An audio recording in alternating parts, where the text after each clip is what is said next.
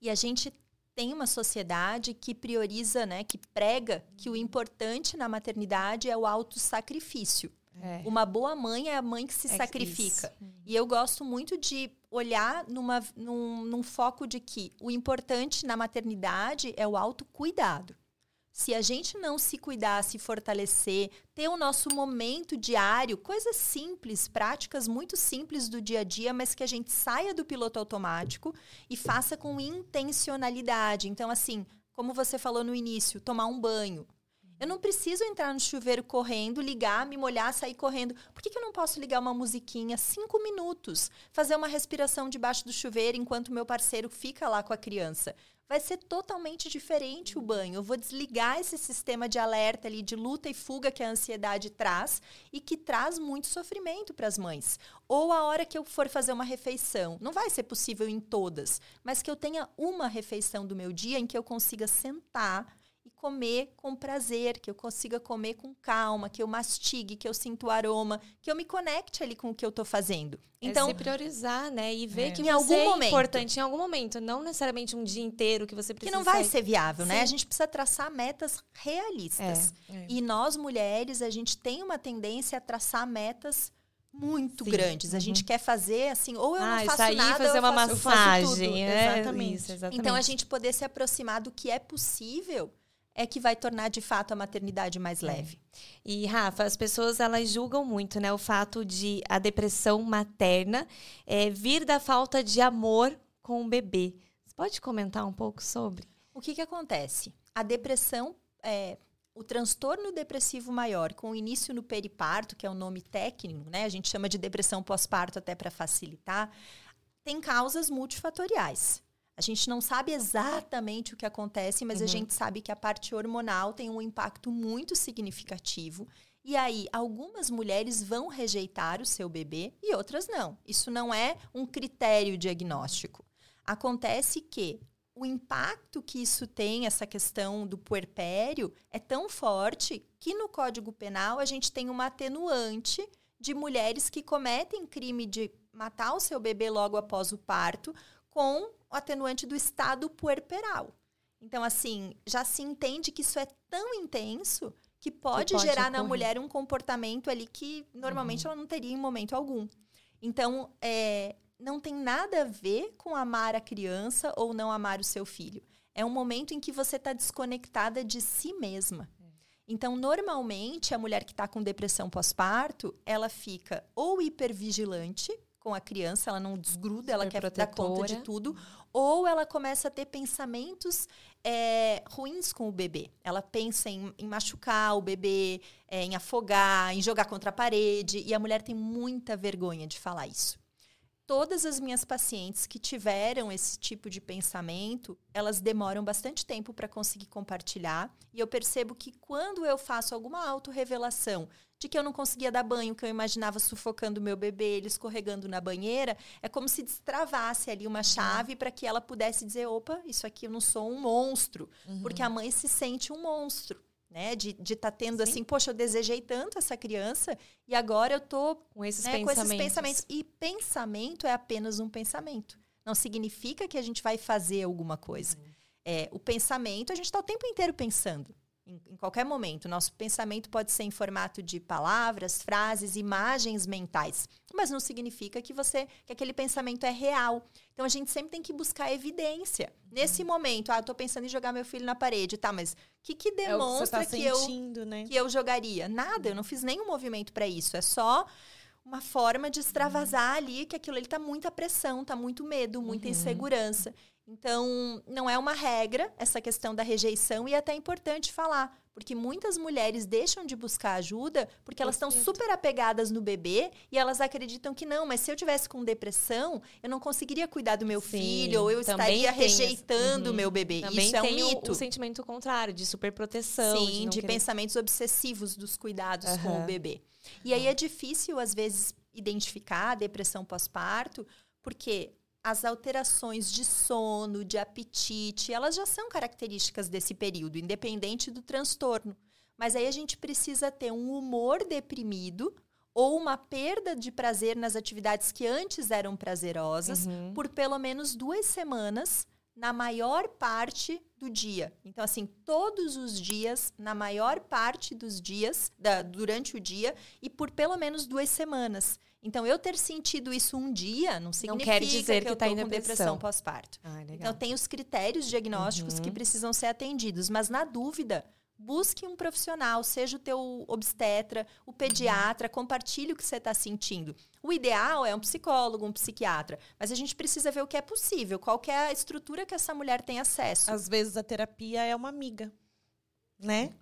É uma terapêutico que- é, conversar com uma, uma amiga. amiga. Então, assim, poder Porque às compartilhar. vezes a mulher só quer ser ouvida. E né? elas têm muita vergonha de falar com as amigas. É rara a mulher que consegue falar com a amiga, exceto quando tem ali uma, uma, uma rede construída de falar sobre tudo isso. Mas a mulher se sente julgada, inclusive, pelas amigas. Às vezes é mais fácil falar com uma estranha que está que com uma falando dessa amiga, é. temática do que com uma verdade. amiga. Porque se a amiga foi mãe e foi tranquila para ela a experiência, ou se ela não compartilhou, como que eu vou aqui me desqualificar? Porque assim, ela deu conta, eu não tô dando. É, Então, isso é bem que você delicado. comentou. Isso é bem delicado. É, eu, eu já tive pacientes que não contavam para ninguém e quando compartilharam com uma ou outra pessoa, a pessoa se sentiu à vontade de dizer assim, mas sabe que eu também vivi isso e nunca tinha falado. Então, assim, é bem comum. As mulheres vão falando na medida em que tem essa abertura. Se alguém conta, ah, eu também vivi isso, eu também vivi. Mas senão fica todo mundo bem quietinho por achar que está se desqualificando contando. Ô, Rafa, deveria existir muito mais é, movimentos, né? Entre profissionais, mulheres, para falar de saúde mental. A gente tem até aqui em Curitiba as idealizadoras psicólogas que fizeram a campanha Maio Furtacor, Uhum, que sim, em fala desse Catarina movimento, né? Uhum. De constante. E a gente faz parte do movimento com as mulheres. E, assim, é incrível como é pouquíssimo falado. E eu não sei, é, vocês são mães, podem até me dizer o que vocês acham, mas o que, que eu percebo?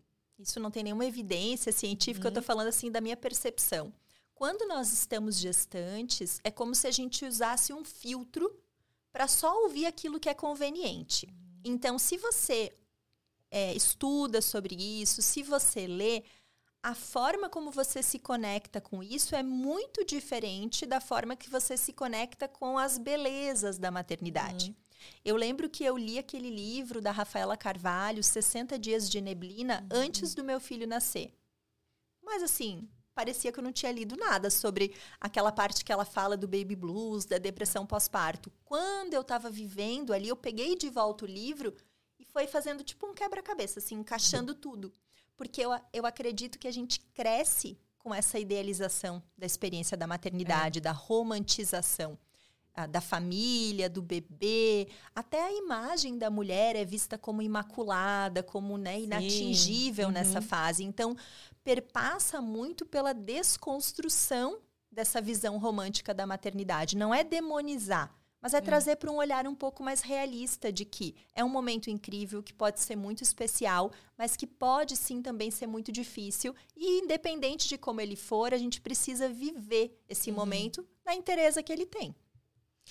Não, e é incrível, né? Minha filha já brinca de boneca e quer ser mãe. Eu falo, eu olho pra ela ali dando mamazinho, assim, colocando a mamadeira e eu falo, não sabe de nada.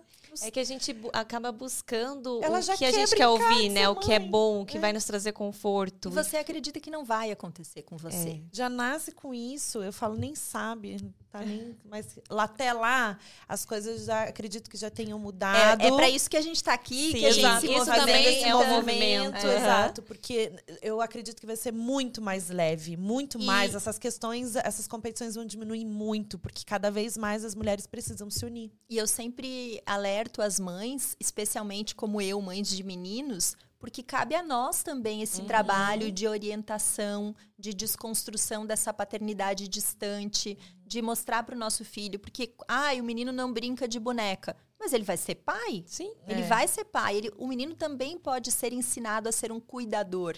Porque ser pai é ser cuidador. com certeza. Então, hoje, quando a gente fala sobre regulação emocional, quando a gente ensina sobre emoções para os meninos, quando a gente abre espaço para eles falarem o que eles estão sentindo e valida isso, a gente está desconstruindo esse processo. Porque o homem, ele não se sente, né? O homem contemporâneo tá mudando, mas ele não se sente confortável para abrir é. as emoções. É. E para o homem também é difícil a chegada de um filho. A gente está aqui Sim. falando muito, né, do que o pai uhum. não faz ou deixa de fazer, mas para o homem também é um momento desafiador. É aquilo que eu porque falei, é muita ele não mudança. sabendo.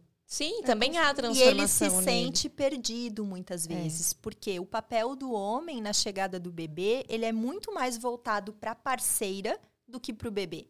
O bebê precisa da mãe na maior parte do tempo. O pai pode sim ajudar com muitas coisas, no sentido de deixar o leite se essa mulher precisa é, descansar, tirar leite, ele amamenta. Mas na maioria das vezes a mulher, se ela tem condições de amamentar, ela quer amamentar. Então ele pode dar banho, ele pode fazer outras coisas, mas o principal Corta a fruta, papel deixa do ladinho, coloca é água na garrafa. Então, mas daí é atender a mãe. mãe. É ser um parceiro, é criar um ambiente, um espaço em que essa mulher consiga se dedicar para o que ela quer naquele momento, que é cuidar do bebê. E isso vale também para a rede de apoio. Você precisa sinalizar, você mãe precisa sinalizar para sua rede de apoio o que, que você espera dela. Então, eu quero ajuda com a casa, eu quero que vá no supermercado, eu gostaria que fizesse é, outras atividades. Tem mulheres que não. Eu quero poder ir no mercado, fica um pouquinho com o bebê. Ou eu quero dormir, eu quero até limpar a casa. Tem mulher que gosta de querer poder fazer alguma coisa para gastar aquela energia. Mas precisa existir essa comunicação para que todo mundo se ajuste. Por quê? A chegada de um bebê impacta a vida de toda a família. Todo mundo precisa se ajustar para desempenhar os novos papéis. Então, a avó, os avós vão reviver a experiência da paternidade e da maternidade deles. Quando a vovó chega lá na casa e vê o bebezinho, que muitas vezes é a cara do filho Uhum. dela, ela revive tudo. É. Então É. também é desafiador. A gente poder ter essa empatia um com o outro nessa fase, certamente aproxima muito mais as famílias. E é difícil ter, porque cada um só está olhando para o seu. Isso, nossa, pro muito, seu papel. Muito legal o que você colocou agora, né? Essa visão do ter a empatia com a avó, principalmente. Porque a gente, muitas mães falam, nossa, minha sogra, minha mãe. Elas querem cuidar, elas querem pegar, elas querem trocar roupa, elas querem... E aí a gente olhar por esse outro, esse outro lado, né? De que, olha isso, ela tá revivendo, então ela quer. E Mas muitas vezes não é que ela mãe. tá te desqualificando, ainda É. que é assim que a gente interpreta Sim. mãe. Eu lembro que meu filho chorava e minha mãe corria tirar do meu colo, arrancava do meu colo Como se você não acalmar. fosse dar conta. E eu me sentia péssima, porque eu pensava, eu não consigo acalmar meu filho. E aí, quando a minha mãe. E eu fui me diminuindo cada vez mais. Então, ele chorava, eu entregava para ela. Porque aquilo foi me gerando insegurança. Quando deu 30 dias, mais ou menos, a minha mãe foi para casa dela. E aí, eu fiquei sozinha com o bebê. Nossa, eu tava apavorada. Quando ela voltou, uns 15 dias depois, para visitar. E eu fui fazer terapia. Eu lembro que eu fui fazer terapia e deixei com ela na sala. E ele começou a chorar e não parava. E aí a minha psicóloga da época falou assim: vamos fazer uma pausa, cinco minutinhos, você vai lá e acalma ele e depois você volta. E eu peguei ele no colo e em segundos ele parou. Naquele momento ali eu me senti assim. A, me apropriei. A minha mãe não tinha conseguido acalmar ele e ele Você tinha acalmado com conseguiu. o meu cheiro, porque eu já estava mais calma. No início, a gente está tão ansiosa, está tão insegura, que a gente passa isso pro bebê. Então, o colo da avó acalma mais que o nosso. Porque É a a avó tá corregulação, tranquila, né? exatamente. Então, é muito aprendizado, né, nesse início. Muito.